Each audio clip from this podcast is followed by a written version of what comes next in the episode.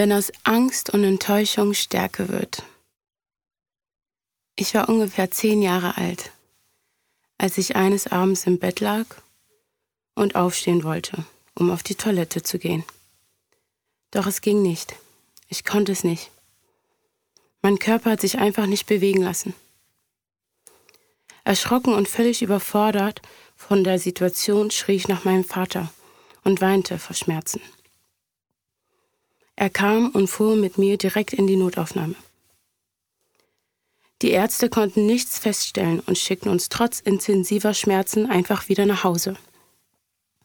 Ich habe die Welt nicht mehr verstanden. Ich hatte unerklärliche starke Schmerzen und stand unter Schock, da ich meinen Körper einfach nicht mehr unter Kontrolle hatte. Allein die Vorstellung, nicht mehr laufen zu können, raubte mir die Luft zum Atmen. Niemals zuvor oder danach habe ich mehr Angst verspürt als in diesem Moment. Ich empfand es als unverantwortlich und fahrlässig, einfach wieder nach Hause geschickt zu werden, ohne gründliche Untersuchungen, egal ob es mitten in der Nacht war. Es fühlt sich an, als würden meine Schmerzen nicht ernst genommen werden, als würde ich sie vortäuschen. Die ganze Situation hat mich völlig überfordert und ich hasste es, machtlos zu sein. Heute glaube ich, dass es genau diese Momente damals waren, in denen ich unbewusst beschlossen habe, mich nie wieder von jemandem oder etwas anderen kontrollieren zu lassen. Innerlich zerrissen hat mich mein Vater so traurig und wütend zu sehen. Er hätte mir so gerne den Schmerz genommen, aber konnte es nicht. Wir beide waren so erschöpft von der ganzen Situation und all den großen Gefühlen. Ich bin zum Glück auf der Rückfahrt im Auto eingeschlafen. Mein Vater blieb hartnäckig und fuhr am nächsten Morgen mit mir zum Hausarzt.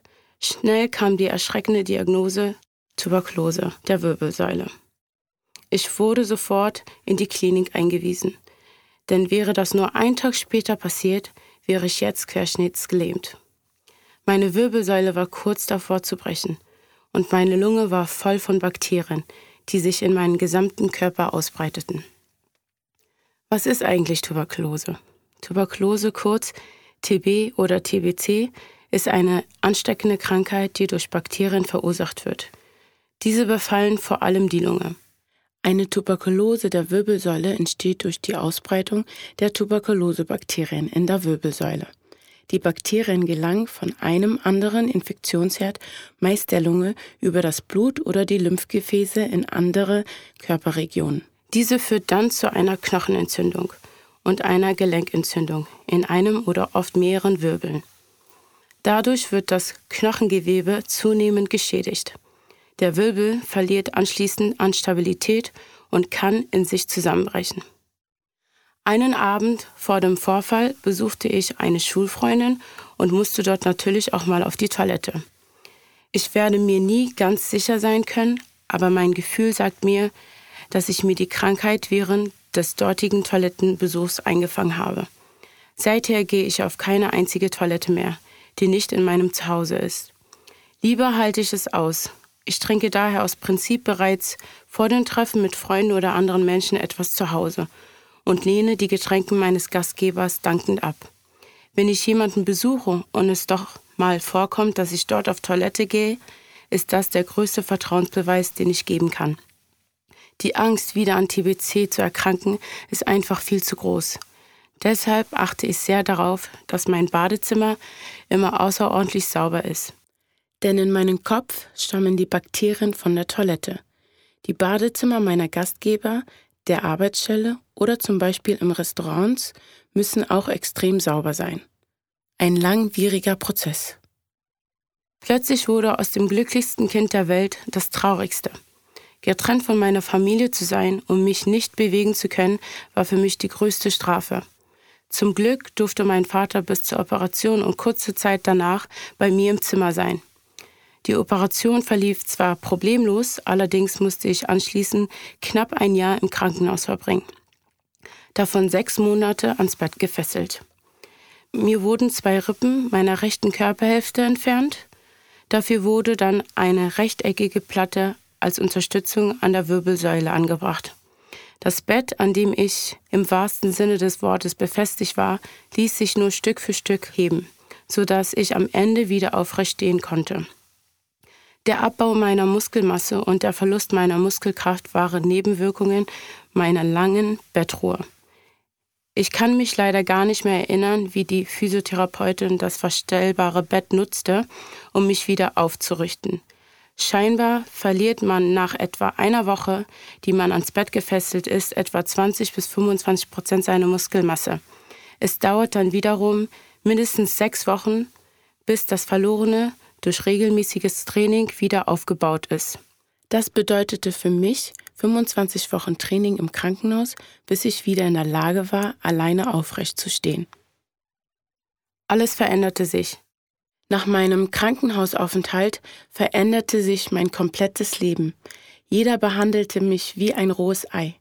Ich durfte so gut wie nichts mehr machen und entwickelte daraufhin sehr viele Ängste.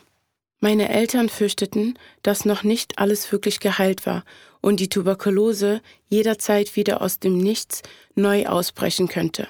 Zu Beginn durfte ich nicht mehr alleine mit Freunden unterwegs sein und musste von der Schule direkt nach Hause. Für das Korsett, das ich zur Stabilisierung tragen musste, habe ich mich sehr geschämt. Jeder konnte sehen, dass etwas nicht mit mir stimmte. In der Schule durfte ich nicht mehr am Sportunterricht teilnehmen.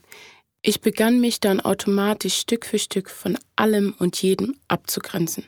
Die Fragen und Blicke, die Sonderbehandlungen, all das nervte mich. Da war ich lieber alleine mit meiner Fantasie, die ich mir dann schön gestaltet habe, um der Realität zu entfliehen. Ich hatte Angst davor, nicht mehr zu wachsen. Schließlich war ich erst elf Jahre alt und meine Wirbelsäule war bereits beschädigt. Natürlich hatte ich dann auch Zukunftsängste. Ich teilte die Angst meiner Eltern, dass meine Lunge bzw. meine Wirbelsäule jederzeit wieder neu von Bakterien befallen werden könnten. Meine größte Angst war jedoch irgendwann im Rollstuhl sitzen zu müssen und an einem Beatmungsgerät zu hängen. Meine Atmung hat sich damals radikal verschlechtert. Ich war kurzatmig. Treppensteigen oder kurze Strecken raubten mir komplett die Energie und den Atem. Ich war sehr schnell und leicht außer Atem. Für jeden Sänger eine totale Katastrophe. Bis heute fällt es mir schwer, Töne lange zu halten. Ich war unfreiwillig pflegebedürftig. Die Krankheit raubte mir meine Spontanität, meine Freiheit, meine Bewegungsfreude und meine Gesangsstimme. Am schlimmsten war aber, dass sie mir mein Selbstbewusstsein und meinen Selbstwert raubte. Es fühlte sich an, als wäre ich kaputt gemacht worden. Ich dachte, ich sei nicht mehr schön und liebenswert, denn durch das Korsett habe ich viele weite Oberteile getragen. Dadurch sah ich automatisch noch dicker aus, als ich es eh schon war. Schließlich konnte ich mich über ein Jahr lang kaum bewegen. Eine Krankheit kommt selten allein. Als wäre das nicht genug, bekam ich Hyperhidrosis, übermäßig starkes Schwitzen. Die Ursache war mit hoher Wahrscheinlichkeit meine schwere Erkrankung an TBC. Nach meinem Krankenhausaufenthalt musste ich, wie bereits erwähnt, für ein Jahr lang ein medizinisches Korsett zur Unterstützung tragen. Nur zum Duschen durfte ich es ausziehen. Dazu kam wöchentliche Physiotherapie. Ich war gezwungen, das Korsett zu tragen, um meine Wirbelsäule zu stabilisieren und meine Gelenke zu trainieren. Viele Bewegungsabläufe musste ich wieder neu erlernen. Auf der rechten Seite meines Körpers trage ich eine riesige Narbe, die von der Hüfte bis unter die Achsel reicht. Ich habe immer noch oft Rückenschmerzen, aber ich lebe, kann laufen und mein Körper ist wieder gesund. An dieser Stelle ein großes Dankeschön an meinen Hausarzt und an meinem Vater. Ohne diese beiden Menschen gäbe es mich gar nicht mehr, zumindest nicht in dieser Form. Stell dir vor, du bist auf dem Weg zum Erwachsenwerden, etwa zwölf Jahre alt. Erinnerst du dich daran, wie peinlich dir alles war? Und jetzt stell dir vor, dass du in jeder Situation, die dir im Normalzustand schon peinlich ist, sehr stark schwitzen würdest. So stark, dass man denken würde, du kämst gerade vom Sport. An manchen Tagen war es bei mir sogar so schlimm, dass man hätte denken können, ich komme direkt aus der Dusche. Und nun stell dir vor, dass du weder eine Geburtstagsfeier, eine Hochzeit noch eine ganz normale Hausparty mit Freunden feiern kannst. Geschweige denn tanzen kannst, weil die Angst davor dich doppelt so viel schwitzen lässt. Ich weiß nicht, ob bei der Operation damals ein Nerv getroffen wurde oder ob es ein verspätetes Trauma war bzw. ist. So oder so, ich konnte die Hitze nicht mehr ertragen. Deshalb habe ich meine Zeit oft lieber alleine verbracht. Die Krankheit besiegte mich. Irgendwann hatte ich einfach keine Kraft mehr, jeden Menschen immer wieder meine Geschichte zu erzählen. Ich ließ es dann einfach sein. Sie sollten denken, was sie wollen. Abgesehen davon hören viele oft leider gar nicht wirklich zu. Viele dachten, die Wahrheit zu kennen. Ich fühlte mich alleine und unverstanden als wäre ich ein Alien. Gefühlt kannte niemand diese Krankheit, doch jeder Einzelne sah sich als Experte. Was mich am meisten verärgert hat, waren die ganzen unnötigen Kommentare. Ich solle einfach aufhören zu schwitzen, meine Hygiene verbessern, ich solle mich nicht so in den Mittelpunkt stellen und die Angelegenheit dramatisieren. Jeder würde schwitzen, es sei was ganz Normales. Die Liste ist lang. Ich habe das immer unkommentiert stehen lassen und die Trauer sowie die Wut in mich hineingefressen. Ich begann die Menschen zu verabscheuen und mir selbst für alles die Schuld zu geben. Der Traum, den ich aufgeben musste. Tanzen war mein Leben. Ich habe damals eine Grundschule für Musik und Tanz besucht. Meine damalige Lehrerin, möge sie in Frieden ruhen, war an der Schule für Tanz verantwortlich und auch meine Klassenlehrerin. Damals fand ich es mega cool. Mein Vater hat alles und jeden gefilmt. Wir mussten oft vor der Kamera tanzen. Meine Leidenschaft, das Tanzen, wurde mir einfach genommen. Vor der Erkrankung war ich ein sehr lebhaftes Kind und steckte voller Energie, war viel unterwegs und liebte die Bewegung. Ich hatte zugelassen, dass die Krankheit mich besiegt. Es war ein langer Weg, mir das einzugestehen und mir selbst zu verzeihen. Ich hatte wirklich versucht, weiter zu tanzen und mit der Krankheit umzugehen, doch es fiel mir einfach zu schwer. Mein ältester Bruder gründete die Tanzgruppe Jokers, zu der ich gehörte. Danach startete ein Freund meines Bruders eine andere Tanzgruppe, die sich Looney Tunes nannte. Auch da war ich Teil des Teams. Irgendwann unterrichtete ich selbst Kinder im Alter von 9 bis 15 Jahren in Hip-Hop und Street-Style.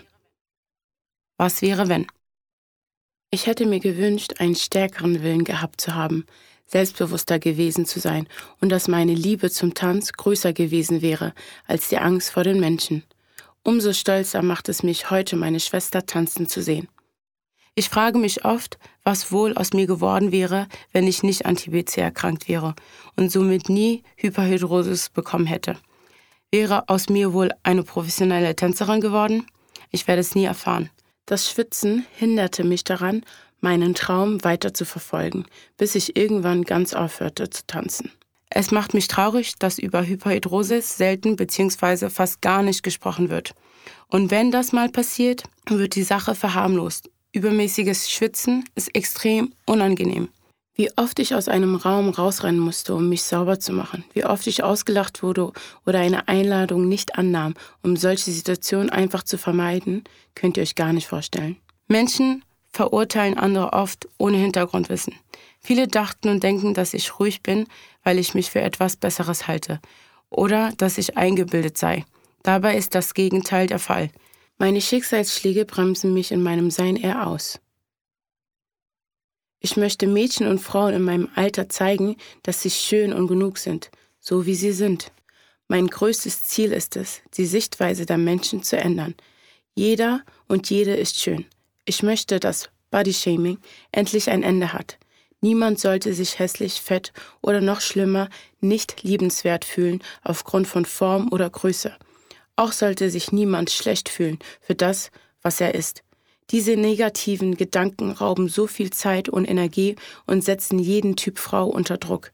Ich bin ein sehr schüchterner Mensch, introvertiert und nicht sonderlich kontaktfreudig, brauche Zeit, um Vertrauen aufzubauen und um aus mir herauszukommen. Dann bin ich albern, energiegeladen, erzähle viel und lache gerne. Ich bin dankbar für die Frau, die ich geworden bin, auch wenn ich noch immer am Wachsen bin und mich stetig weiterentwickle. Zwar holt mich oft noch die Vergangenheit ein, aber sie hat mich auch stark gemacht und hat dazu beigetragen, dass ich bin, wie ich bin. So fand ich auch den Mut, meine Geschichte mit euch zu teilen.